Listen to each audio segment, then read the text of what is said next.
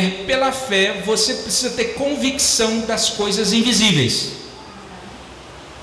Convicção das coisas que não se veem. Se você não tem convicção das coisas que não se veem, você ainda não está vivendo pela fé.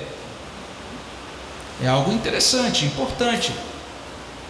E é nesses termos que a vida e que é colocada diante de nós, ela vai implicar a vida com Cristo, a vida com Deus vai implicar uma caminhada em que agora a gente é norteado pela palavra de Deus e norteados por essa palavra, a gente transita nesse mundo, a gente vive nesse mundo, caminha nesse mundo com Deus, entendendo e tendo convicção das coisas que não se veem. É, entender que a vida extrapola a matéria e que o cotidiano é afetado por Deus e os seres espirituais, hoje parece bastante antiquado. Então, se você fala, né, especialmente os jovens, se você está no ambiente acadêmico, universitário, você fala, oh, eu acredito né, que a, é, tem que orar para que Deus me guarde do mal, né, me guarde de Satanás. Alguma pessoa vai falar, rapaz, você acredita nisso?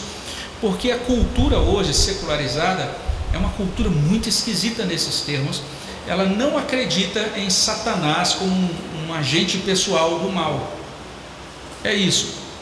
E aí você tem de um lado essa influência da secularização que normalmente nega essa ingerência dos anjos, né, do mundo invisível na vida comum. E você tem do outro lado uma visão do misticismo que normalmente mostra Satanás vivo e mais forte que o cristianismo. Já viu esse filme de, de terror? Não tem um negócio assim de alguém que é endemoniado, alguma coisa assim. Um daqueles filmes sempre usa criancinha bonitinha ou boneca, né, com a cara estranha para assustar a gente. No final das contas, você vê que os cristãos sempre são mostrados como fracos e o cristianismo não consegue vencer o mal. Então, é uma visão muito esquisita do mundo que nos cerca. Sim, Gilberto.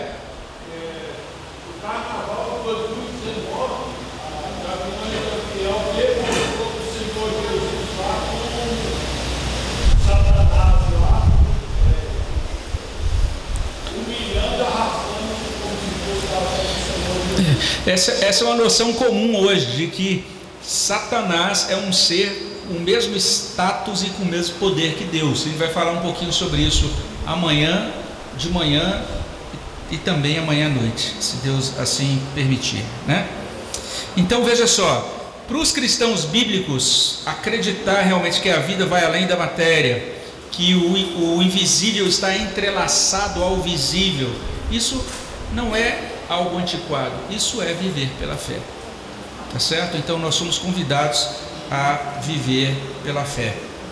É, você depois é convidado a pensar nisso que você ouviu e de repente compartilhar com outras pessoas. Mas a gente vai abrir um espaço também aqui já é, para pessoas que queiram fazer perguntas ou que queiram trazer aí a sua alguma a sua opinião ou trazer uma contribuição antes da gente finalizar. Alguém gostaria de fazer pergunta ou fazer alguma observação? Tranquilo, vamos prosseguir. A gente vai terminar com oração. E a nossa oração vai ser nesse sentido, né? Que Deus nos ajude a compreender a realidade. Mas de que maneira? A realidade conforme é descrita pela Bíblia. Então a gente é apresentado a diferentes versões de realidade. A gente precisa crer na realidade conforme a Bíblia descreve essa realidade. E que esse conhecimento da realidade conforme a Bíblia é, realmente nos fortaleça para a luta cristã. Vamos orar ao nosso Deus nesse sentido? Senhor, no nome de Jesus, nos colocamos nas tuas, nas tuas mãos, na tua presença.